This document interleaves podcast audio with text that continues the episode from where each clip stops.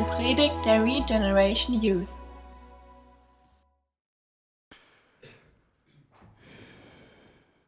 Ich finde es immer wieder mal wichtig, dass wir uns zwischendurch daran erinnern, warum wir das überhaupt machen so.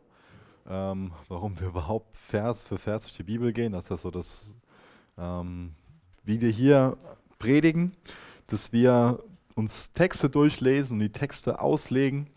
Und wir sind davon überzeugt und haben das auch schon hier bei uns erlebt und, und um den ganzen Globus herum, dass das eine wunderbare Art und Weise ist, wie wir Jesus ähnlicher werden können, wie wir zugerüstet werden können im Glauben, wie wir Gott besser kennenlernen können.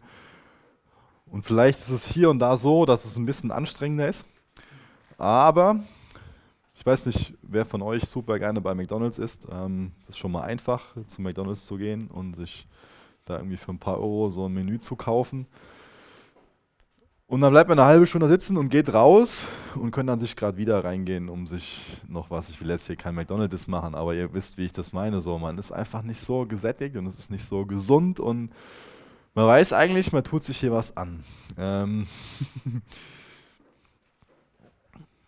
aber es ist was Wunderbares, wenn man einfach in ein Geschäft geht, sich gute Zutaten kauft und daraus ein gutes Essen macht. Ähm, und vielleicht bezieht ihr dieses Bild so ein bisschen auch mal auf, auf die Predigten. Ähm, davon sind wir überzeugt, dass, dass dann, wenn wir von dem Text zu den Anwendungen kommen und nicht, wenn wir irgendwie menschliche Gedanken haben, dann irgendwie nachgucken, wo wir das in der Bibel begründen können und so, das ist alles so. Und deswegen wollen wir Gottes Wort einfach für sich sprechen lassen. Deswegen kommen wir vom Text zur Predigt und nicht von einer menschlichen Idee, die wir dann irgendwie in der Bibel noch verankern wollen. Und wir glauben, dass es eine ganz gesunde Diät ist. Und ähm, ich glaube, wenn wir uns da alle dauerhaft drauf einlassen, dann, dann, sehen wir das auch in unserem Leben, dass wir einfach dann Substanz bekommen und dass dann eine, eine, Gesundheit, eine geistliche Gesundheit in uns entsteht. Wenn wir uns natürlich nicht, wenn wir einfach nur sitzen und hören und so ein paar Informationen abspeichern, sondern wir das nutzen, damit unsere Beziehung zu Jesus gestärkt wird. Ja, in Römer 10, ich glaube es ist Vers 17, korrigiert mich, wenn es nicht so ist, irgendwo da auf jeden Fall steht, dass, ja, das sagen die schon ja, bevor ich überhaupt was gesagt habe. Das muss ich, muss ich mir überlegen, was ich jetzt Falsches sagen kann. Da steht auf jeden Fall, dass der Glaube aus dem Hören kommt. Und, und da soll es bei uns darum gehen, dass wir im Glauben gestärkt werden, im Vertrauen an Jesus gestärkt werden. Und das ist auch schon ziemlich eine gute Beschreibung für das, was heute Morgen in der Predigt, wo es darum geht, dass da eine Person ist, die nicht bereit ist, Jesus zu vertrauen. Aber da gibt es gleich noch mehr Informationen zu. Wie gesagt, Markus 10 ab Vers 17 werde ich heute drüber predigen. Ich weiß nicht, wer von euch noch so die Vorgeschichte zu den Versen so im, im Hinterkopf hat oder vielleicht auch ganz präsent hat. Da ging es auf jeden Fall um, um die Kinder. Da werden Kinder zu Jesus gebracht und die Jünger sind so diejenigen, die sagen, hey, nervt Jesus mal nicht zu arg. Der hat eigentlich viel Wichtigeres zu tun, so, als sich so um die kleinen Kinder zu kümmern. Und dann sagt Jesus in Vers 15 aus Kapitel 10, Markus Evangelium, ich versichere euch, wer nicht solchen Glauben hat wie sie, kommt nicht ins Reich Gottes. Wow. Das war so der, der Schocker beim letzten Mal. Die Jünger dachten so, sie machen genau das Richtige, indem es, sie dachten, sie dienen Jesus, weil, weil sie die nervigen Kiddies da von, von ihm abhalten und damit er sich um Wichtigeres kümmern kann. Aber Jesus lässt die Kinder zu sich kommen und, und setzt sie so auf seinen Schoß und, und segnet die und gebraucht die als Beispiel für echten Glauben. Aber was war denn so Besonderes an dem Glauben von diesen Kindern? Wir haben das so ein bisschen erarbeitet, dass eine besondere Sache war, dass sie wirklich bereit waren, Jesus zu vertrauen und dass sie mit leeren Händen gekommen sind. Das heißt, ihnen war bewusst, sie haben Jesus nichts zu bieten. Und sie kommen mit einem Herzen, das bereit ist, Hilfe anzunehmen. Ich habe das jetzt nicht alles nochmal erzählt, um die Predigt nochmal zu wiederholen in ein paar Sätzen von, von letzter Woche, sondern um einfach diesen Kontrast zu zeichnen zu heute. Weil heute kommt ein junger, reicher, erfolgreicher Typ zu Jesus und er kommt nicht wie so ein Kind mit leeren Händen, sondern er kommt mit so einer Einstellung, dass er anscheinend Jesus alles Mögliche bieten kann. Er kommt mit, mit vollen Händen und will Jesus anscheinend von sich beeindrucken. Aber lasst uns das mal anschauen. In Vers 17 fangen wir mal an, Markus 10, Vers 17. Als er, mit er, mit Jesus gemeint, weiterziehen wollte, auch da kurzer Zwischenschub, erinnert euch daran, jetzt ist Jesus schon auf der Reise nach Jerusalem und ihr wisst, was da passieren wird. Als er weiterziehen wollte, lief ein Mann auf Jesus zu, kniete vor ihm nieder und fragte, Guter Lehrer, was soll ich tun, um das ewige Leben zu bekommen? Es gibt da zwei Paralleltexte. Der eine steht in Lukas 18. Aus dem Text lesen wir, steht da Lukas 18, Vers 18, dass er ein führender Mann des jüdischen Volkes ist. Das heißt, er ist erfolgreich, er hat da schon sowas gebracht, er ist ein Leiter. Matthäus 19 ist ein anderer Paralleltext, fängt das im Vers 16 an, da lesen wir davon, dass es ein junger Mann ist. Und später im Text in Markus lesen wir davon, dass er sehr reich ist. Hier geht es um einen, einen vornehmen jungen Mann, der sehr korrekt und vorbildlich gelebt hat. Und ich kann mir gut vorstellen, ich will nicht da zu viel reininterpretieren, damit tue ich mich ein bisschen schwer, aber nur mal angenommen, er kommt vielleicht mit so einer Einstellung so, hm, ich bin jemand, ich bin's, ich habe es geschafft. Ich bin reich, jung, erfolgreich, Mir ist das Gesetz wichtig, mir ist Gott wichtig, ich halte die Gebote. Und er ist sich bestimmt total sicher, dass er das ewige Leben hat. Ich denke, ihm geht es nur darum, dass er irgendwie hören will, wie krass groß seine Belohnung sein wird, die er bekommt, weil er so toll ist. Und ich kann mir vorstellen, dass er so ein bisschen kommt, so mit so einem kleinen Zweifel und sich fragt, vielleicht habe ich da was im Kleingedruckten überlesen. Ich muss nochmal irgendwie so ein bisschen nachhören. Ich finde, die Art, wie er fragt, die überführt ihn schon von, von so einer falschen Herzenshaltung. Er fragt, was soll ich tun? Und dabei denkt er primär an die Einhaltung von Gesetzen, von Vorschriften. Und ich glaube, ihm geht es darum, dass er sich durch die Einhaltung von Gesetzen und Vorschriften möglichst viel Kredit bei Gott verschaffen will. Er will Gott beeindrucken, indem er Gutes tut. Und er versucht, sich das Wohlwollen Gottes zu sichern, indem er die richtigen Dinge tut. Vers 18. Warum nennst du mich gut? fragte Jesus. Nur Gott allein ist gut. Auch da hilft uns wieder so ein bisschen in die jüdische Kultur hineinzugucken. Die Rabbis, die haben es damals nicht erlaubt, dass sie gut genannt wurden, dass sie als gut beschrieben, bezeichnet wurden. Weil die Rabbis gesagt haben, nur Gott allein ist gut. Deswegen haben sie dieses Adjektiv gut als Beschreibung für Gott reserviert. Das heißt, Jesus geht hierher und macht diesen jungen, reichen Kerl darauf aufmerksam, dass er ihn gerade als Gott bezeichnet hat. Weißt du eigentlich, dass du mich gerade Gott genannt hast? Ich weiß nicht, ob das dem bewusst war.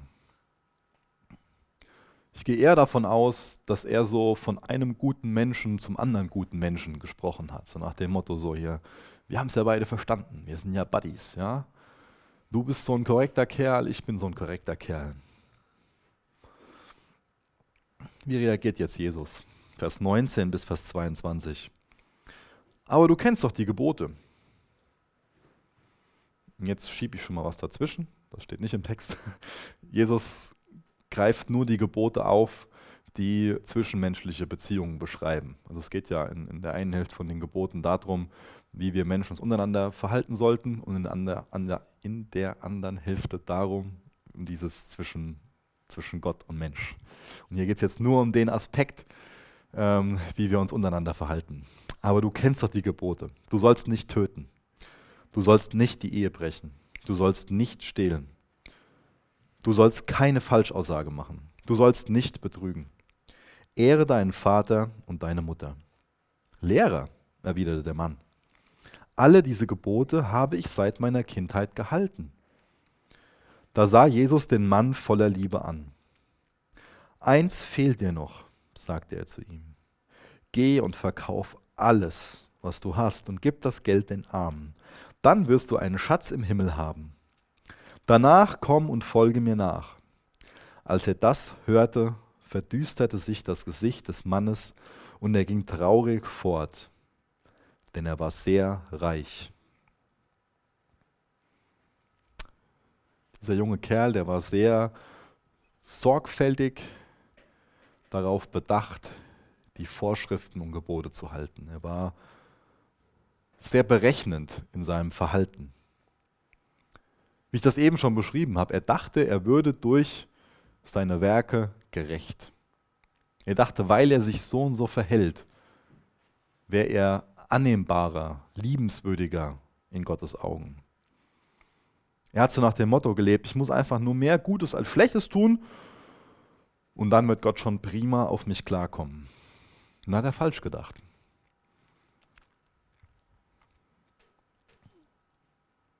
In unserer Welt verändert sich ja unheimlich viel, wenn man im Bereich Technik denkt oder keine Ahnung, es verändern sich unheimlich viele Sachen. Aber das verändert sich anscheinend nie, dass wir Menschen denken, wir können durch irgendwelche Dinge uns selbst retten. Das denken heute noch unheimlich viele Jugendliche. Hauptsache, wir tun mehr Gutes als Schlechtes. Und hat das Gute ein größeres Gewicht als das Schlechte. Und dann kommt Gott schon auf uns klar. Oder dieses Denken, ah, es gibt ja die anderen, die sind ja viel schlimmer als ich. Die nehmen ja schon so viel Platz in der Hölle ein, dann ist da ja kein Platz mehr für mich. So nach dem Motto. Dieser junge Kerl, der hat ziemlich viel für das ewige Leben gemacht. Der war sehr religiös. Gott hat eine sehr große Rolle in seinem Leben gespielt. Das Gesetz hat eine sehr große Rolle in seinem Leben gespielt. Er hat sich total bemüht, aber er hat das Wesentliche verpasst. Er hat den springenden Punkt verpasst. Er hat verpasst, dass es nicht um das geht, was er macht, sondern dass es um das geht, was Jesus getan hat. Um was geht es dir gedanklich bei deinem Christsein? Geht es dir gedanklich darum, fokussierst du dich auf das, was du tust? Dann wird dein Christsein sehr, sehr schwer, wenn du dich auf das fokussierst, was du tust. Ob du gerade dich korrekt verhältst oder ob du gesündigt hast, ob du in der Bibel liest oder es nicht gemacht hast, ob du betest, gibst und dienst und keine Ahnung was. Das ist so ein falscher Fokus, wenn wir uns auf das konzentrieren, wenn wir den Schwerpunkt darauf legen, was wir tun. Oder legst du den Schwerpunkt, legst du den Fokus auf das, was Jesus am Kreuz getan hat? Das will ich dich einladen. Das ist unheimlich befreiend. Weil sein Werk ist vollbracht und wir werden es nicht vollbringen im Sinne voll, Vollkommenheit. Es geht nicht um das, was wir tun, sondern um das, was Jesus getan hat.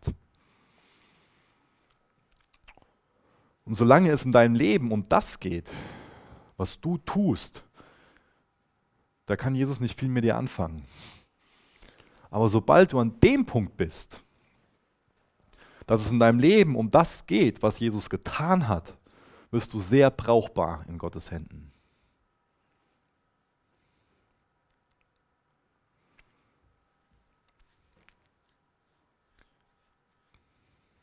Er denkt falsch, wenn er denkt, dass er durch die Einhaltung des Gesetzes gerettet werden kann.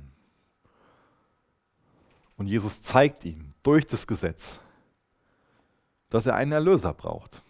Er dachte, das Gesetz würde ihn erlösen, aber Jesus zeigt ihm durch das Gesetz, dass er einen Erlöser braucht. Das Gesetz kann niemanden retten. Das Gesetz ist nur dazu da, um uns in Jesu Arme zu treiben. Das heißt, das Gesetz ist wie so ein Spiegel. Durch den Spiegel kann ich sehen, wie ich bin. Das zeigt mir, wenn ein Spiegel, wenn der korrekt ist, wenn der, ihr wisst, wie ich es meine, wenn er nicht gebogen ist, sondern wenn der gerade ist, dann zeigt er mir das, wie ich aussehe. Dann zeigt er mir, ob ich mal zum Friseur gehen muss oder ob ich mich mal waschen muss. Aber der Spiegel wird nicht zum Friseur. Der Spiegel schneidet mir nicht die Haare oder den Bart und der Spiegel wäscht mich nicht. Ja? Und deswegen müssen wir wissen, wozu das Gesetz gegeben ist. Das Gesetz ist dazu gegeben als Spiegel, um mir zu zeigen, ich brauche einen Erlöser. Aber genauso wenig wie der Spiegel ein Friseur ist und mir die Haare schneidet, ist das Gesetz ein Erlöser. Der Spiegel sagt mir, geh mal besser zu Christus, geh mal besser zu Jesus, geh mal besser zum Kreuz. Aber der Spiegel macht mich nicht perfekt wie Christus.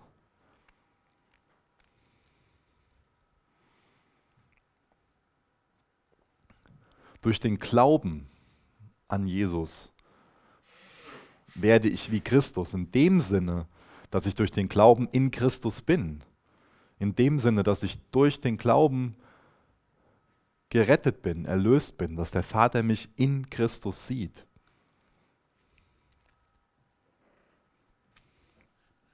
Die richtige, Aktion, richtige Reaktion von, von dem jungen Kerl wäre gewesen, Herr, ich bin ein Sünder. Ich bin nicht bereit dazu, alles aufzugeben. Und durch, durch deine Aufforderung, Jesus, wird, wird mir bewusst, dass, dass ich gerettet werden muss dass ich eigensinnige, selbstsüchtige Motive habe. Und deswegen bitte ich dich, mich durch deine Gnade zu retten. Das wäre die richtige Antwort gewesen von diesem jungen Typ, dem Jesus hier begegnet. Seht ihr, der bezeichnet Jesus als gut und hält sich selbst für eine Person, die viele Gebote hält. Oder vielleicht, wie wir im Text lesen, alle Gebote hält. Aber Jesus reicht es nicht aus, dass wir ihn als gut bezeichnen und dass wir ein paar Gebote halten. Jesus erwartet von uns, dass wir ihm vertrauen. Dieser junge Kerl will Jesus zu seinen eigenen Bedingungen gefallen. Er befolgt ein paar Gesetze, die ihm passen, die, die er attraktiv findet, aber gibt Gott nicht vertrauensvoll sein ganzes Leben hin. Seht ihr diesen Unterschied? Er lebt religiös. Er bezeichnet Gott als, als gut, er bezeichnet Jesus als gut und hält ein paar Gesetze ein, aber er gibt sein Leben nicht vertrauensvoll in Gottes Hände. Er hat nicht diese Beziehung zu Jesus. Und er hat Angst davor, sich Jesus anzuvertrauen. Und er vertraut darauf, dass, dass ihm sein materieller Besitz unheimlich viel Sicherheit gibt. Er vertraut mehr auf sein, seinen Besitz, auf sein Geld als auf Jesus. Und ist nicht bereit, sich wirklich in Jesu Arme zu, zu geben. Er hat Angst, sich, sich so der, der Ungewissheit der Zukunft hinzugeben. Er hat Angst davor, sich so verletzlich zu machen wie ein Kind. Sein Lebensmotto ist, er will reicher werden, um sein Leben in der Welt abzusichern. Und er sammelt Punkte bei Gott. Gedanklich sammelt er Punkte bei Gott, indem er paar Geboten gehorsam ist. Und dadurch will er sich ein Leben in der zukünftigen Welt sichern. Er ist nicht bereit, sein Sicherheitsnetz Netz aus materiellen Dingen irgendwie abzugeben. Ihm ist sein Status, sein Einfluss, seine Privilegien wichtiger als die Beziehung zu Jesus. Ich kann mir auch gut vorstellen, das ist, interpretiere ich in die Geschichte herein, dass er so ein bisschen denkt, warum soll ich das, wo ich so hart für gearbeitet habe, Warum soll ich das mit anderen teilen, die so faul sind, die ihren Punkt, Punkt, Punkt nicht hochkriegen? Er war einfach nicht in der Lage dazu, seinen Besitz Bedürftigen zu geben, weil er einfach viel mehr um sein eigenes Wohl besorgt war, weil es ihm um sich selbst ging, weil er nicht bereit war, sich selbst zu sterben. finde es interessant, dass das hier die einzige Begebenheit in der Bibel ist, wo ein Typ zu Jesus hinkommt oder wo überhaupt eine Person zu Jesus hinkommt, auf die Knie geht und danach in einem übleren Zustand weggeht, als er zu Jesus hingekommen ist.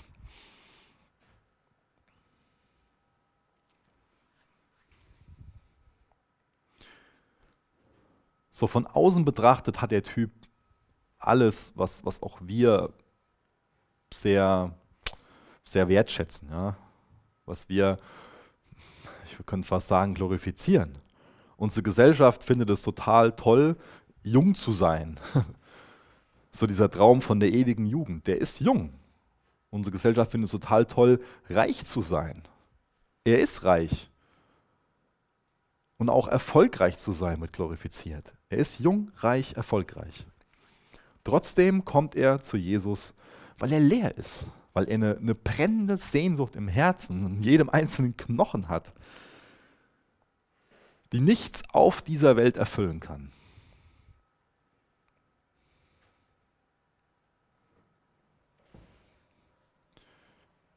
Er hat viel dafür getan, um diese brennende Sehnsucht in ihm, um die zu erfüllen. Dafür hat er gelebt. Er ist sozusagen die Leiter des Erfolgs und des Reichtums bis nach oben geklettert. Und hat dann festgestellt, mir fehlt immer noch was. Obwohl ich in meinen jungen Jahren schon so erfolgreich bin und so reich geworden bin, bin ich noch nicht, habe ich noch kein erfülltes Leben. Bin ich noch nicht zufrieden. Trotzdem ist da diese, diese Leere in mir. Trotzdem ist diese brennende Sehnsucht in mir. Er ist die Leiter bis oben hingeklettert, nur um festzustellen, dass er die anscheinend gegen das falsche Gebäude oder gegen den falschen Baum gestellt hat. Und was ist jetzt seine Reaktion? Was ist seine Reaktion? Stellt er fest, das, was ich bisher gemacht habe, das Gedankengerüst, was ich hochgeklettert bin, wo ich alles für geopfert habe, wo ich für gelebt habe und wo ich dachte, wenn ich so und so lebe und das und das schaffe, dann habe ich es geschafft dass das hat nicht funktioniert? Ist er jetzt bereit, dass sein Stolz zerbrochen wird? Ist er bereit, dass er das, dass er aufgibt, dass er sich, dass es so wird wie, wie so ein Kind, wie ich es am Anfang beschrieben habe, dass er, dass er das nicht mehr in seinen Händen hält, dass er nicht mehr Gott irgendwas vorzuweisen hat und anbieten kann, dass er nicht mehr auf seine eigene Art und Weise glückselig werden will. Ist er, ist er jetzt an dem Punkt? Oder hält ihn sein Stolz davon ab, mit einem zerbrochenen Herzen zu Jesus zu kommen. Ich glaube, sein Stolz motiviert ihn, noch weiter zu gehen. Und ich glaube, das ist oft so eine Gefahr und so ein Problem der Jugend, vom Jugendlichsein. Dass man stolz ist, dass man meint, ich kann das schaffen. Ich habe das drauf dass man nicht bereit ist, Fehler einzugestehen, dass man nicht bereit ist, sich, sich korrigieren zu lassen.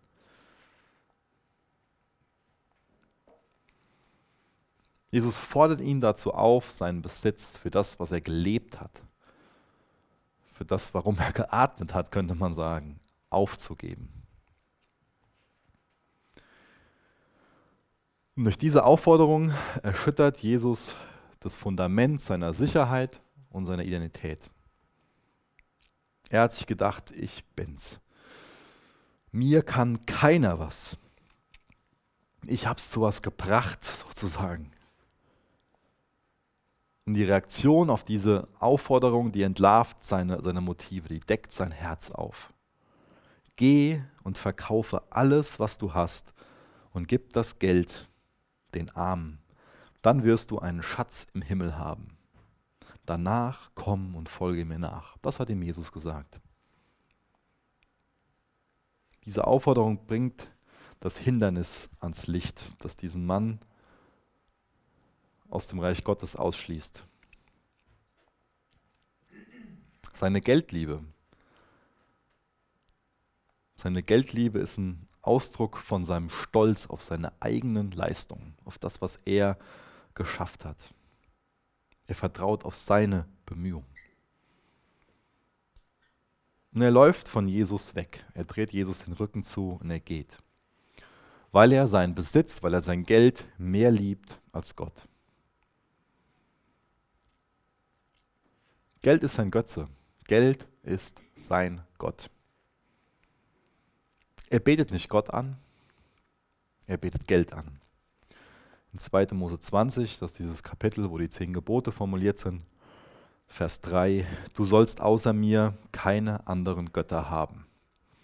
Er hat eben noch gesagt, ganz stolz, ich halte das ganze Gesetz ein, ich habe das noch nie gebrochen. Du sollst außer mir keine anderen Götter haben.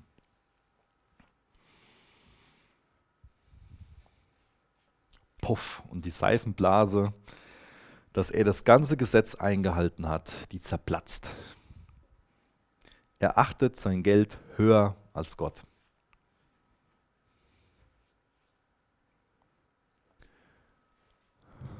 Am Anfang haben wir gelesen, dass er mit der Frage kommt, was er tun kann.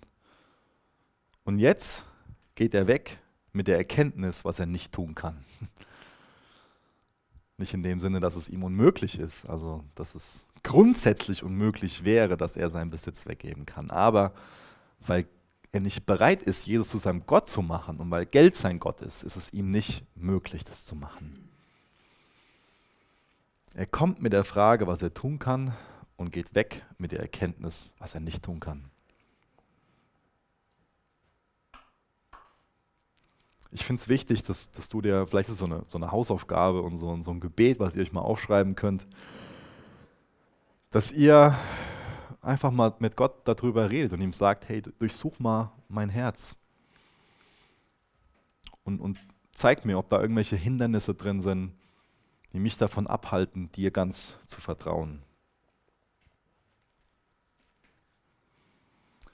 Ich habe eben dieses Bild gebraucht, dass, dass dieser junge Mann diese, diese Leiter hochgekraxelt ist des Erfolgs und des Reichtums und hat dann oben erst gemerkt, nachdem er wirklich dafür gelebt hat, das ihn diese Leiter nicht an das Ziel gebracht hat, wo er hin wollte.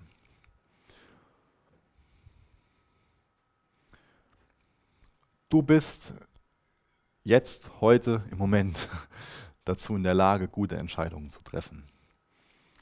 Mach nicht irgendwie was, was, was Vorschnelles. Das ist auch so eine Gefahr der Jugend, dass wir sehr impulsiv sind und schon mal bei wesentlichen Sachen einfach impulsiv Entscheidungen treffen oder einfach, einfach so drauf losleben. Und wo ich dich heute Morgen einfach so auffordern will, wo ich dich darum bitten will, ist, dass du dich selbst fragst, welche Richtung hat dein Leben? Was hast du für einen Weg eingeschlagen? Auf welchem Weg bist du? Welche Richtung hat dein Leben?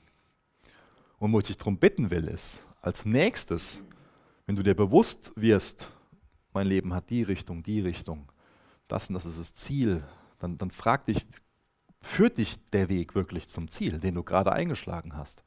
Du bist gerade auf dem Weg. Die Frage ist, führt dich der Weg dahin, wo du hin willst? Geh mal gedanklich die Konsequenzen von deinem Handeln, von der Richtung durch und frag dich, ob du auch dahin willst, wo dich der Weg hinbringt. Wie gesagt, er hat die Leiter ans falsche Gebäude gestellt und ist dann oben rausgekommen, hat gemerkt, den Weg, den er eingeschlagen hat, er hat ihn nicht dahin gebracht, wo er hin wollte. Er hat nach Glück, nach Zufriedenheit gesucht. Er hat nach Frieden mit Gott gesucht. Aber er hat sich darauf fokussiert, was er tun kann. Und da gehört viel Zerbruch zu, um dann mit leeren Händen vor Gott zu stehen. Ich sage nicht, dass das einfach ist, dass das einfach so passiert. Aber lass dich von Gott an den Punkt bringen, dass du mit leeren Händen da stehst, dass es nicht mehr um das geht, was du machst, sondern dass es in deinem Leben darum geht, was Jesus gemacht hat. Äußerlich hat dem jungen Kerl nichts gefehlt, aber innerlich war er ausgebrannt und leer. Und das geht jedem Menschen so dass da eine innere Leere da ist, dass da diese, diese brennende Sehnsucht im Herzen ist. Und es kommen viele Menschen zu Jesus und Jesus gibt ihnen Antworten. Aber es gibt auch viele Menschen, wie im Beispiel, wie in der Geschichte, die wir heute gelesen haben, die dann von Jesus weggehen, die Jesus ihren Rücken zukehren. Ihnen ist die Sache zu heikel, sie sind nicht bereit zu vertrauen.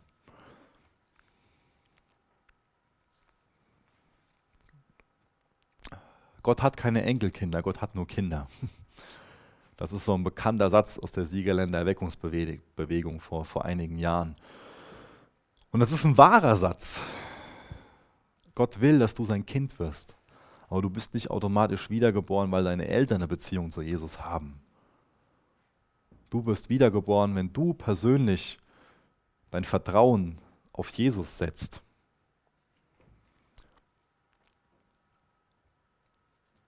Wir alle haben diese brennende Sehnsucht und die treibt uns zu Jesus. Aber was machst du dann mit den Antworten, die Jesus dir gibt? Gibst du dein Vertrauen Jesus oder drehst du ihm Rücken zu und gehst wieder weg? Versteht den Text auf keinen Fall falsch in dem Sinne, dass man errettet werden kann, indem man seinen Besitz verkauft und den Erlös wohltätigen Zwecken zukommen lässt. Das wäre falsch, wenn du den Text so verstehst. Allein der Glaube an Jesus kann retten. Das habe ich heute schon wie oft gepredigt. Aber um gerettet zu werden, muss jeder Mensch einsehen, dass er ein Sünder ist und dass er Gottes Ansprüchen nicht gerecht wird. Und Jesus macht diesen jungen Kerl darauf aufmerksam, dass er nicht bereit ist, Jesus wirklich als Gott anzunehmen.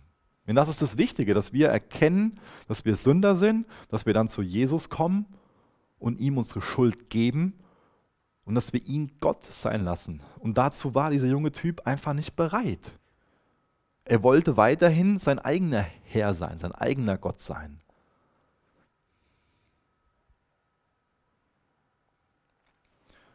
Wie man den Text auch falsch verstehen kann, ist, dass man da eine Regel draus macht, dass jeder Christ seinen Besitz verkaufen muss und den Armen geben muss.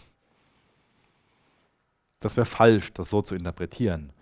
Aber was total wichtig ist, ist, dass man sich bewusst macht, dass man als Christ zum Verwalter wird. Das sollte also ein Teil von deiner Identität sein, dass du über dich selbst denkst, ich bin ein Verwalter. Wenn du durch Jesu Blut erkauft bist, dann ist auch alles, was dir gehört durch Jesu Blut erkauft und gehört sozusagen Gott, oder? Und dann darfst du überlegen, wie du das, was du hast, einsetzen kannst. In einer guten Art und Weise, nämlich so, dass es Jesus Ehre macht.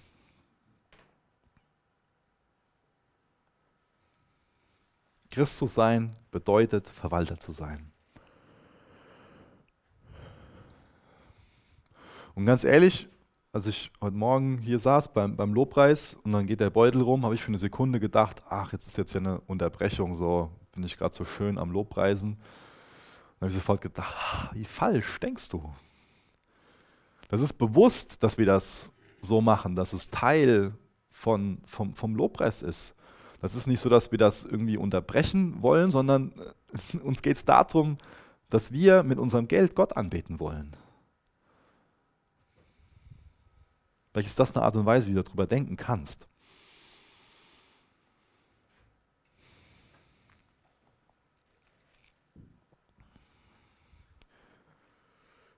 Ich mache mal in Vers 23 weiter und lese bis zum Schluss. Vers 23 bis Vers 27. Jesus sah alle, die dabei standen, an und sagte dann zu seinen Jüngern, wie schwer ist es doch für Menschen, die reich sind, ins Reich Gottes zu kommen. Darüber werden sie erstaunt, darüber waren sie erstaunt, aber Jesus wiederholte, meine lieben Kinder, es ist sehr schwer ins Reich Gottes zu kommen. Eher geht ein Kamel durch ein Nadelöhr, als dass ein Reicher ins Reich Gottes kommt. Die Jünger waren bestürzt. Wer kann dann überhaupt gerettet werden? fragten sie. Jesus sah sie aufmerksam an und sagte, Menschlich gesehen ist es unmöglich, aber nicht für Gott. Bei Gott ist alles möglich.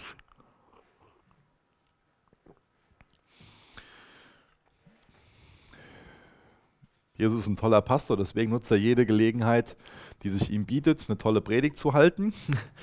Und hier ist einfach diese tragische Entscheidung von dem jungen Kerl, Jesus den Rücken zuzukehren, einfach der Anlass für Jesus eine Predigt zum Thema die Gefahren des Reichtums zu halten. Reichtum ist sehr trügerisch. Reichtum ist etwas, für das viele junge Menschen leben. In Geld setzen ganz viele ihr Vertrauen, ihre Hoffnung.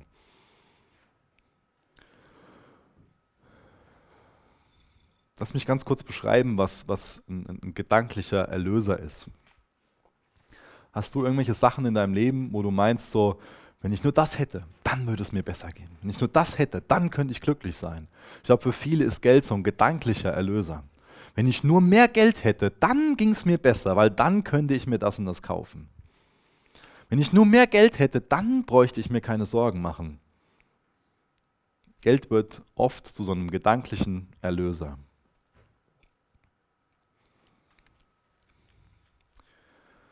Bist du reich?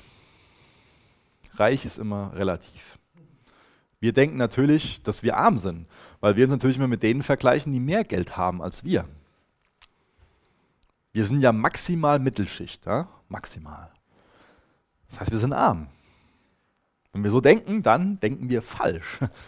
Denk mal global, dann sind wir alle stinkreich. Du bist selbst stinkreich, wenn du im Monat nur 5 Euro Taschengeld hast. Auch das macht dich reich. Reicher als viele andere Menschen auf diesem Globus. Deswegen solltest du auch über dich selbst denken, dass du reich bist. Und dadurch, dass du jetzt, spätestens jetzt, über dich selbst denkst, dass du reich bist, bekommt dieses ganze Beispiel hier eine ganz andere Gewichtung. Ja. Die Jünger sind total schockiert über die Aussage von Jesus. Sie dachten genau wie die meisten anderen Juden, dass der Reichtum, das große Reichtum, ein Beweis von Gottes besonderem Segen ist. Das heißt, die haben über reiche Leute gedacht, hey, die leben besonders gottesfürchtig und deswegen hat die Gott so gesegnet. Und das ist total falsch, so zu denken. Ich glaube, wir haben heute noch ein großes Problem damit, dass wir immer meinen, dass Reichtum ein großer Segen ist. Ist Reichtum für diesen jungen Kerl ein Segen? Ganz gewiss nicht. Reichtum ist der größte Fluch auf seinem Leben, weil er durch den Reichtum total arm wird. Äußerlich betrachtet hat er alles. Und trotzdem wird er durch sein Reichtum arm, bettelarm, weil er Jesus nicht hat, weil er nicht erlöst ist.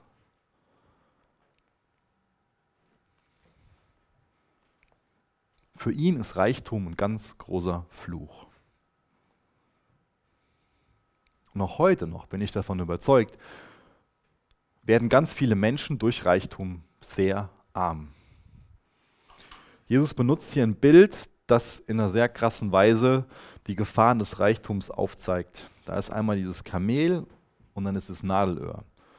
Wie passt ein Kamel durch ein Nadelöhr? Gar nicht. Ja funktioniert nicht, oder? Es gibt da verschiedene Versuche, irgendwie das zu erklären, dass mit dem Nadelöhr so ein kleines Tor in Jerusalem gemeint ist und dann musste man irgendwie von einem Kamel absteigen. Das Kamel konnte dann auf den Knien da durchrutschen und so. Aber meiner Meinung nach ist alles großer Käse. Sondern es geht darum, wie ich das eben schon mal beschrieben habe, dieser junge Kerl Reichtum ist einfach ein Teil von seiner Identität. Das heißt, er hat über sich selbst gedacht, ich bin reich. Und wenn Reichtum, wenn wir über uns selbst denken, dass wir reich sind, in dem Sinne auch, dass wir dafür leben, dass wir den Fokus darauf legen, dann können wir als Reicher nicht ins Reich Gottes kommen, weil wir dann ja alles haben, weil wir die Hände voll haben und Gott alles Mögliche bieten können. In den Seligpreisungen, Matthäus 5, Vers 3, da steht, selig sind die geistlich Armen. Um ins Reich Gottes zu kommen, müssen wir in dem Sinne arm werden. Was heißt, was, was muss da passieren? es muss das passieren, dass wir nicht mehr irgendwie falsche Götter anbeten, sondern bereit sind, Jesus zu unserem Gott zu machen. In dem Sinne kann man als Reicher nicht ins Reich Gottes kommen. Ohne dass man Jesus als Herrn und Erlöser annimmt, kann man nicht Teil vom Reich Gottes sein. Versteht ihr das? Macht das Sinn für euch? Das heißt, solange man reich ist und nicht arm wird, und da geht es nicht darum, dass man, das, dass man tatsächlich den Reichtum weggeben muss. Es geht darum, dass es nicht mehr Teil der Identität ist, sondern dass man eine neue Identität in Jesus bekommt, dass man bereit ist, bereit ist die Götzen rauszuschmeißen. Darum geht's. Und es kann sehr hilfreich sein, und das will ich euch empfehlen, einfach ganz radikal gegen Dinge vorzugehen, die in eurem Leben sind und dieses Potenzial haben oder die tatsächlich Götzen für euch sind. Es gibt für euch nichts Befreienderes, es gibt für uns, ich sage bewusst uns, nichts Befreienderes, als ganz radikal gegen Götzen in unserem Leben vorzugehen und die Sachen rauszuschmeißen. Es gibt nichts, was wichtiger ist, als Gott zu kennen und mit ihm eins zu sein. Und wie, wie gehst du her, wenn du ganz lange Zeit, nicht ganz lange Zeit, wie, wie gehst du damit um, wenn, wenn du eine Freundschaft hast, angenommen, du bist total verliebt und hast, hast eine, eine tolle Beziehung, bist verlobt, bist, bist verheiratet, wie gehst du damit um, wenn da andere Personen da sind, die diese Beziehung stören? Wie, wie gehst du damit um? Lässt du das zu, dass, dass diese Beziehung, dass die zerstört wird? Wenn ja, dann tust du mir leid. Verhinder es, dass deine Beziehung zu Jesus durch so Sachen gestört wird. Egal, was das scheinbar für, für einen Preis hat, das dann rauszuwerfen, das dann wegzugeben. der Preis, den du in der Beziehung zu Jesus dann bezahlst, die Konsequenz, die das für die Beziehung zu Jesus hat, die ist wesentlich höher und krasser als, als alles andere.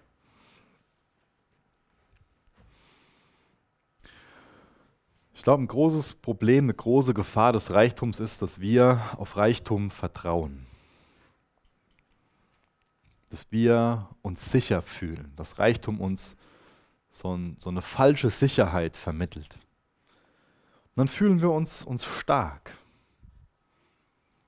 Und wir vertrauen fälschlicherweise auf unsere eigenen Fähigkeiten, weil wir haben ja so hart gearbeitet und wir sind ja, weil wir das und das gemacht haben, so erfolgreich und deswegen sind wir ja reich.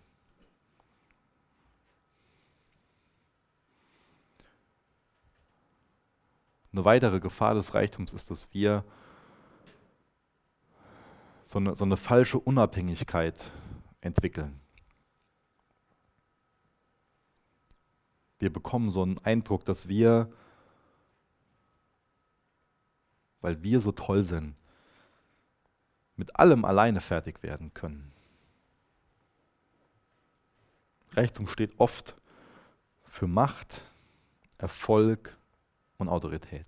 Und wenn ich Erfolg, Macht, Geld, Autorität habe, dann fällt mir das schwer, meine eigenen Unzulänglichkeiten zu erkennen und wahrzunehmen.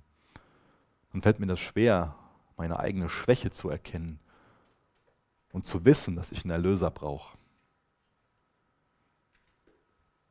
Im Bewusstsein zu leben, dass ich absolut abhängig von Gottes Gnade bin. Dann komme ich ja scheinbar ohne ihn klar.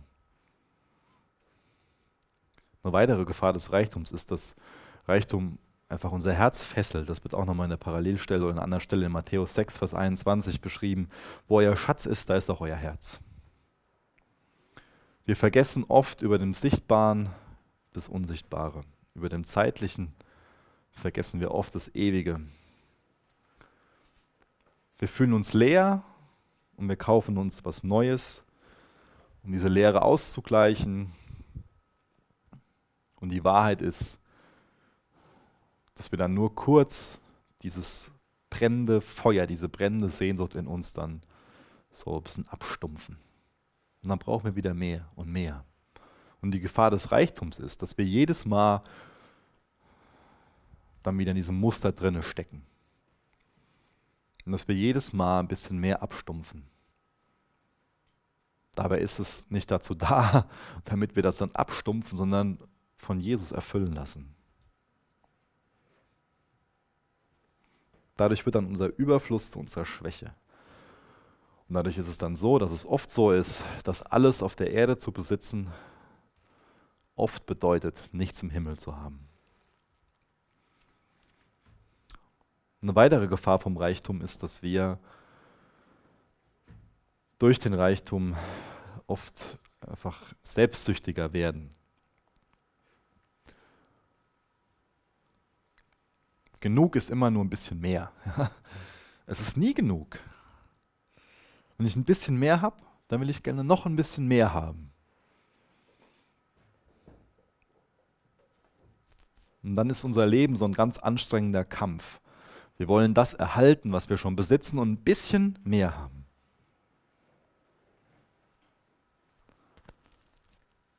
Umso mehr Reichtum wir haben, umso mehr klammern wir uns oft daran.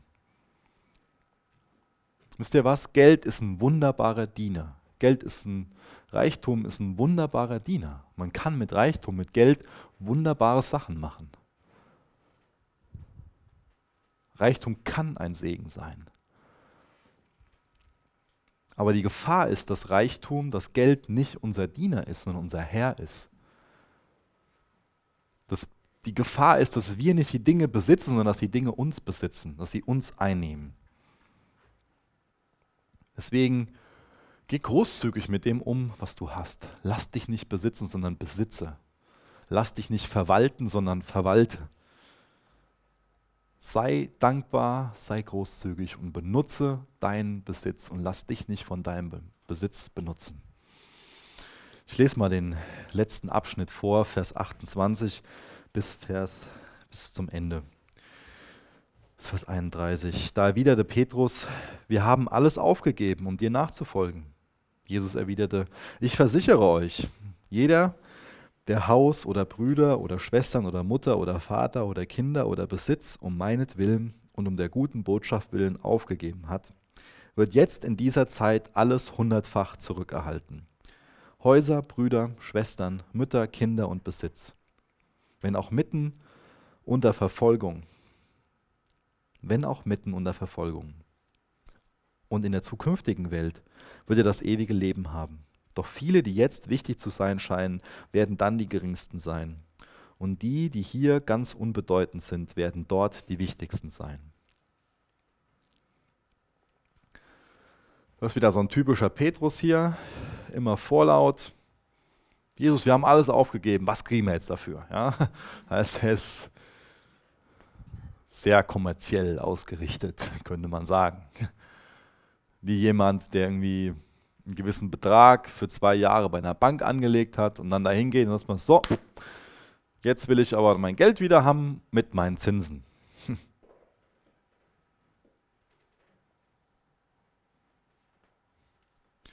Petrus muss noch viel lernen. Er hat noch nicht begriffen, dass man nicht auf der Grundlage Lohn Jesus dient, sondern auf der Grundlage Liebe.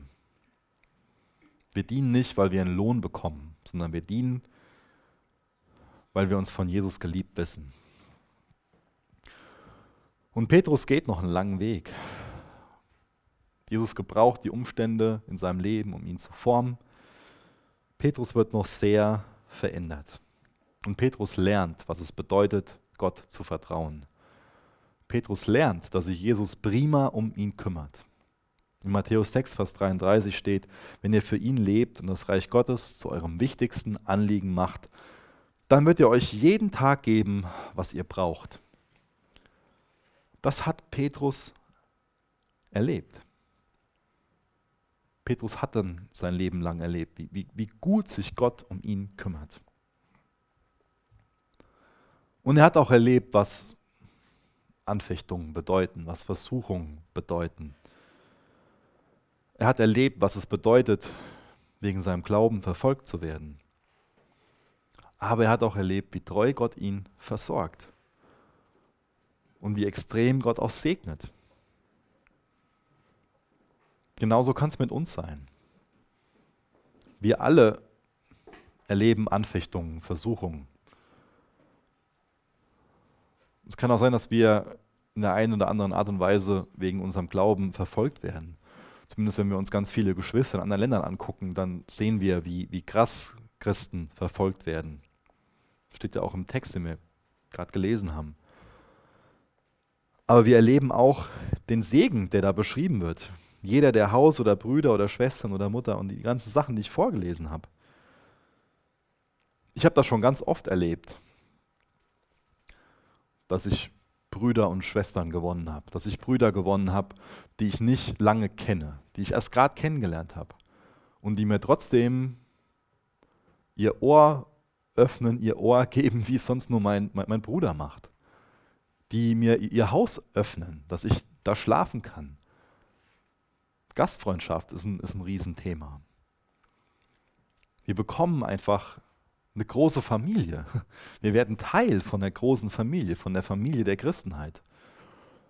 Und dann ist Familie nicht nur auf das, geistliche Familie nicht nur auf das zu beziehen, was wir an geistlichem Zuhause jetzt hier in der Jugend haben, sondern weltweit. In dem Sinne bekommen wir das hundertfach zurück. Vielleicht hast du das noch nicht so erlebt, aber du wirst es erleben, wenn du darauf angewiesen bist. Und auch so einfach als, als Segen ist das eine Sache, die wir erleben werden.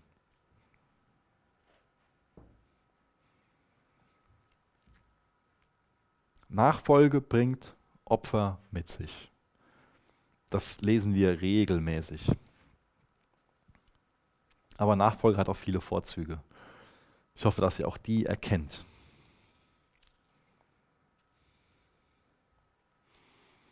Es ist wichtig, dass wir wissen, dass wir die Güte und die Großzügigkeit Gottes durch nichts überbieten können, egal was wir auch irgendwie aufgeben.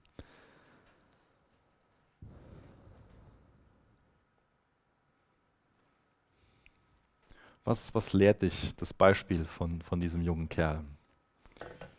Was, was lernst du dadurch?